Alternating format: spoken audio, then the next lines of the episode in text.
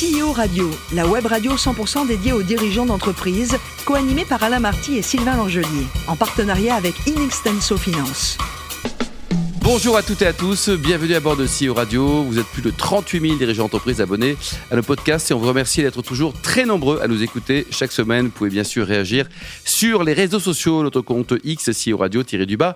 TV à mes côtés pour co-animer cette émission, Marc Sabaté, associé et directeur général d'Inetsenso Finance. Bonjour Marc. Bonjour Alain. On a le plaisir d'accueillir aujourd'hui Pierre-Antoine Dussoulier, qui est le CEO d'Iban First. Bonjour Pierre-Antoine. Bonjour Alain. Alors vous êtes né en 1977, diplômé d'une belle école, un Schema Business School, et votre premier job c'était trader à Londres pour Crédit Agricole Suez. C'était une belle aventure? Bah oui, super. Euh, de 2003 à 2000, enfin 2002 à 2006. Ouais. Voilà. Et je faisais du trading sur les devises. Et, et c'était la fiesta à Londres ou alors c'était sérieux? Non, c'était la fiesta parce que euh, c'était les grandes années de la finance à Londres, donc euh, broker, euh, trader, beaucoup de beaucoup et puis j'étais plus jeune aussi, donc voilà, pas vieux, beaucoup, quoi. beaucoup de beaucoup de fêtes et beaucoup de travail. 2006, donc vous allez créer cambiste.com. C'était quoi le concept? Bah, du coup, j'avais, j'ai essayé de, de, refaire ce que j'avais appris dans les salles des marchés à Londres, c'est-à-dire j'offrais un service de courtage sur la devise pour les particuliers en France. Et, euh, et en fait, j'ai créé la première société qui avait un agrément de la Banque de France. Donc à l'époque, c'était le CECEI qui est devenu la CP depuis, et, euh, et qui permettait aux particuliers d'investir sur le marché des devises, comme on investit par exemple sur des actions. Bah en fait, je donnais la possibilité aux gens d'investir sur du dollar, sur du yen, etc. Euh, et cette activité a tout de suite très bien fonctionné parce que en fait, il n'y avait pas d'alternative ou l'alternative c'était investir à l'étranger, c'était compliqué. Et du coup, ça a très bien fonctionné. Et du coup, j'ai vendu la société très vite à une petite banque danoise à l'époque qui s'appelait Saxo Bank. Et ensuite, j'ai dirigé les activités de Saxo Bank en France et en Europe continentale. Ça n'a pas été trop dur d'être entrepreneur, d'avoir sa propre boutique et pof pour le même métier et de salarié Enfin, pas tout à fait le même métier parce que le périmètre était plus large. Non, si on, si on veut rentrer dans les détails, j'avais un système de earn-out en fait, et en fait j'étais encore intéressé par, la, par le développement de Saxo Bank pendant les trois années qui ont suivi euh, la vente de la société. Ce qui fait que, euh, ce qui fait qu'en fait j'étais très très motivé pour que ça fonctionne très bien. Et, euh, et c'est ce qui s'est passé, donc j'étais très content, euh, et donc je me suis très bien entendu avec euh, avec avec Saxo Bank, euh, et donc je suis resté aussi à ce moment-là. Donc, quand j'ai vendu cette société euh, pour devenir président de, de, de, de, de Saxo Bank, euh, euh, j'avais moins de 30 ans. Et donc, en fait, quand on a moins de 30 ans, on est content de prendre un petit chèque euh, et de continuer à travailler pour quelqu'un d'autre aussi. C'était pas un problème. Saxo Bank a investi également à l'époque, en tout cas massivement, dans, dans le sport, notamment le Tour de France. Hein ouais, tout à fait. Et ça n'avait pas coûté si cher que ça. Vous avez un, un peu un coup de bol quelque part, non? On avait un coup de bol et du coup aussi j'ai eu un coup de bol aussi par rapport à la vente de ma société parce qu'en fait euh, le un des, le nerf de la guerre dans ce business c'est euh, le budget marketing mmh. euh, et, et, donc j'avais négocié au moment de la vente de ma société euh, et comme j'avais cet earn out avec Saxo Bank d'être certain que Saxo Bank avait un budget marketing assez important pour développer la banque en France. Et, et donc, j'avais négocié de manière écrite d'avoir euh, plusieurs millions d'euros par an à déployer en termes de marketing.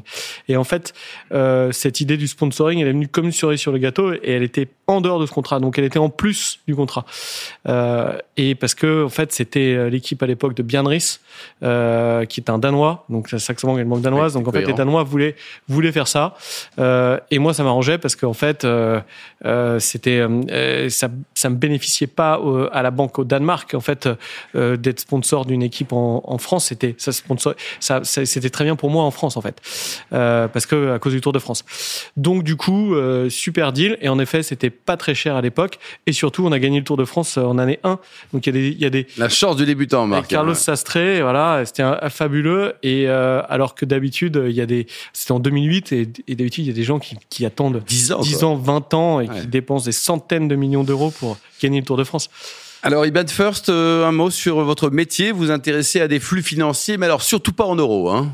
Voilà, donc, euh, donc après Cambis, la, la suite logique, c'était c'était faire un service toujours dans l'univers du change, mais cette fois-ci pour les entreprises. Donc, euh, IBAN First fait euh, un service de paiement à l'international pour les entreprises.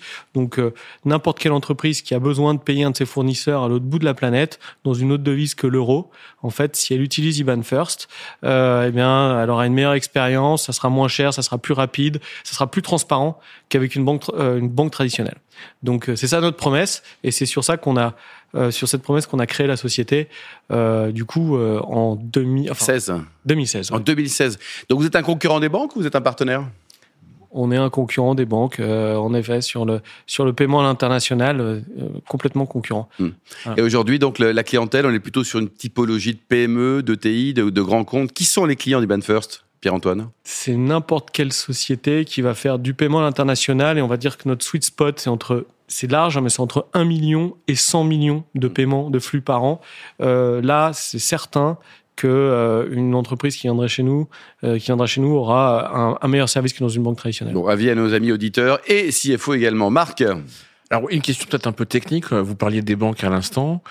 les services de change des banques euh, présente plein d'autres choses que le paiement, les crédits documentaires, les garanties de paiement, etc. Est-ce que c'est un sujet euh, pour euh, IBAN First de développement ou est-ce que vraiment le, se concentrer sur le flux, c'est l'ADN de votre société? Tout à fait. L'ADN, c'est se concentrer sur le flux parce qu'en fait, en développant une vraie expertise sur le flux et sur le paiement, euh, c'est là où on arrive à être les meilleurs en fait. Euh, vraiment, ça veut dire que nous on est capable de faire des payment trackers, de faire plein de petites features euh, qui vont faciliter la vie de nos clients. Et, ces features, ils n'auront pas ailleurs. Du coup, ils savent lorsqu'ils viennent chez nous ce qu'ils vont chercher et ils savent qu'ils auront le meilleur service autour du paiement à l'international.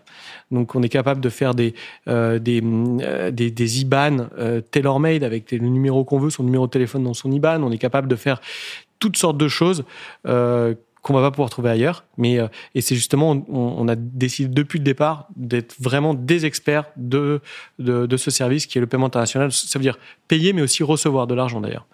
Et, et, concrètement, combien de devises euh, vous managez et, quelle est la place que joue le dollar américain? Le dollar américain, c'est vraiment la plus grande devise, bien sûr. Euh, c'est la devise qui, qui pour nous, c'est à peu près 70% de, nos flux qui sont en dollars. Ça veut dire que 70% de nos clients se font payer en dollars ou payent en dollars leurs fournisseurs.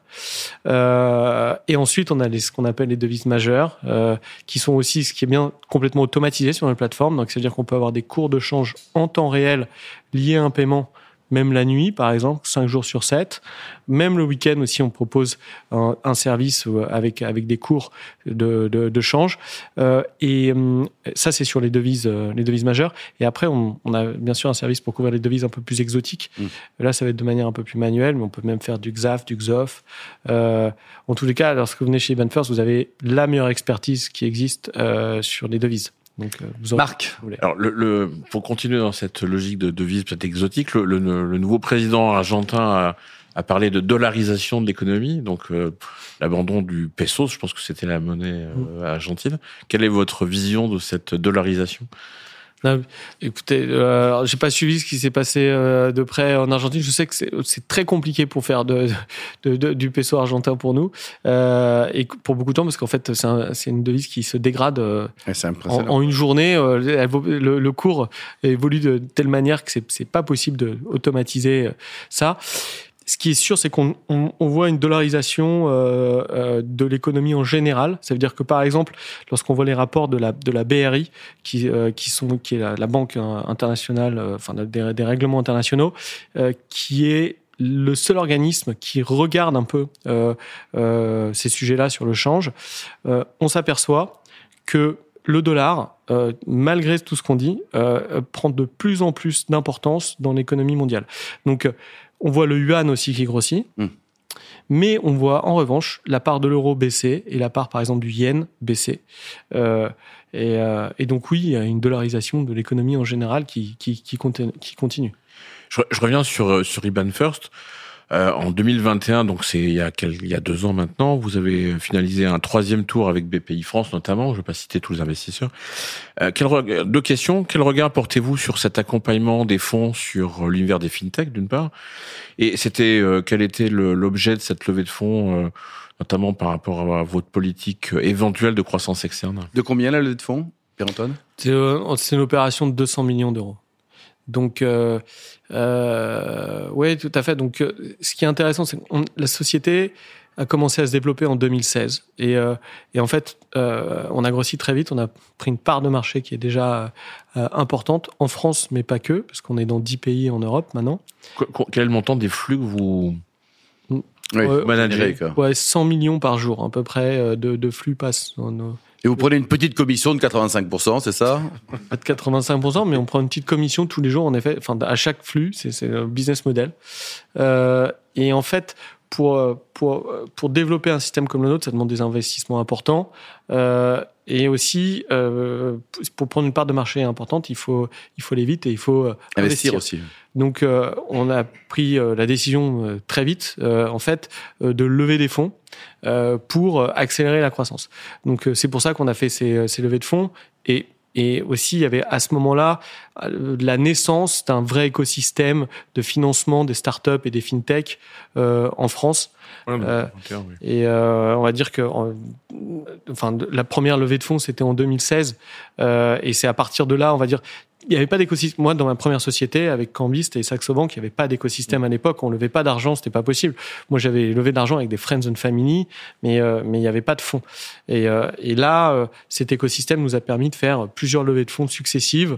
Donc une série A, une série B, enfin un seed, série A, série B, série C, et jusqu'à un LBO, voilà, avec Marlin Equity et BPI qui a suivi, parce que BPI était aussi rentré aussi avant. Donc, voilà. Et, et donc, euh, utilisation, euh, parce que vous avez fait beaucoup de croissance organique, du coup, et croissance externe, c'est un sujet où, où il y a, parce que vous l'avez vécu dans l'autre sens en ayant vendu votre société, donc vous savez ce que c'est que d'intégrer euh, mm. une opération de, de, croissance externe dans l'autre sens, en l'occurrence. C'est un sujet pour Iban First, la croissance externe?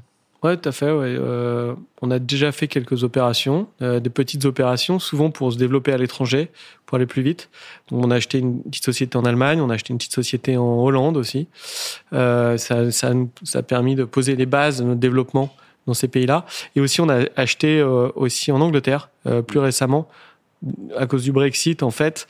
Euh, l'agrément qu'on utilise euh, en Europe euh, ne fonctionne plus en Angleterre. Donc, pour avoir des clients anglais, il nous faut aussi un agrément d'Angleterre. Présence anglaise. Et donc, il faut aller aux États-Unis maintenant. Euh, on va déjà faire l'Europe. Euh, c'est pas mal, Marc. Hein, et, et, les acquisitions, il n'y a pas eu de problème ça, Pour l'instant, c'était toujours des bons deals, selon vous? Euh, Ouais, c'est à peu près des bons deals. Bon, ce qui est marrant, c'est que l'acquisition Hollande, c'était une société qui avait été créée par des, des managers, des entrepreneurs qui avaient déjà créé une autre société à l'époque de Saxo Bank que j'avais déjà acheté. Donc c'était la deuxième fois en fait que j'achetais leur société. Enfin, c'est la deuxième société que je leur achetais. Euh, donc du coup, je les connaissais. Donc euh, du coup, ça se passe bien quand on les connaît. Et après, on a une espèce d'écosystème où tout le monde se connaît, comme dans beaucoup de beaucoup de business quoi. Donc euh, euh on a toujours essayé de faire des opérations avec des gens qu'on connaissait, qui avaient bonne réputation et du coup, euh, ça limite les risques euh, en termes d'acquisition. D'acquisition, quoi. Et vous, à titre personnel, vous avez mis des sous dans d'autres startups, dans d'autres métiers ou pas? Ouais, bien sûr. J'ai beaucoup investi dans, dans les startups en général. Euh, donc voilà, j'ai peut-être une quarantaine d'investissements. Euh, Et vous les surveillez Vous êtes actif ou juste investisseur? Ça dépend desquels. 40, on peut pas, je peux pas tous les suivre. Beaucoup, hein, c'est un vrai job d'ailleurs.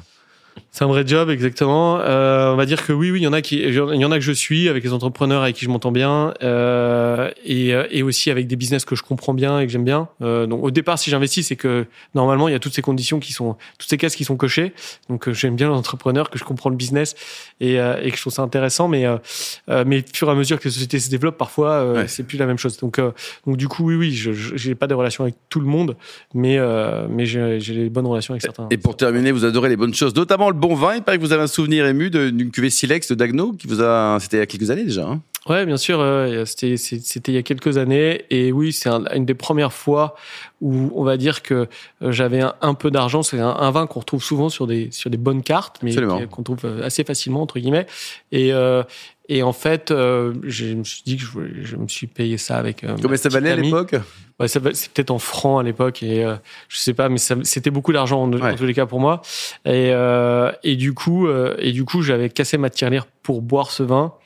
Et, euh, et, et j'avais vraiment eu euh, un, une émotion. Une émotion, euh, ce qui était la première fois que j'avais une émotion sur vin. À chaque fois, j'avais goûté des très bons vins aussi auparavant, mais, mais j'avais pas plus pensé que ça. Ah, le Nirvana était proche, quoi. Hein. Voilà, là, je me disais, ah, il se passe quelque chose. Donc voilà. Merci beaucoup, Pierre-Antoine. Merci également, Marc. Fin de ce numéro de CEO Radio. Retrouvez toutes nos actualités sur les comptes X et LinkedIn. On se donne rendez-vous mardi prochain à 14h précise pour une nouvelle émission. L'invité de la semaine de CEO Radio, une production B2B Radio en partenariat avec Inextenso Finance.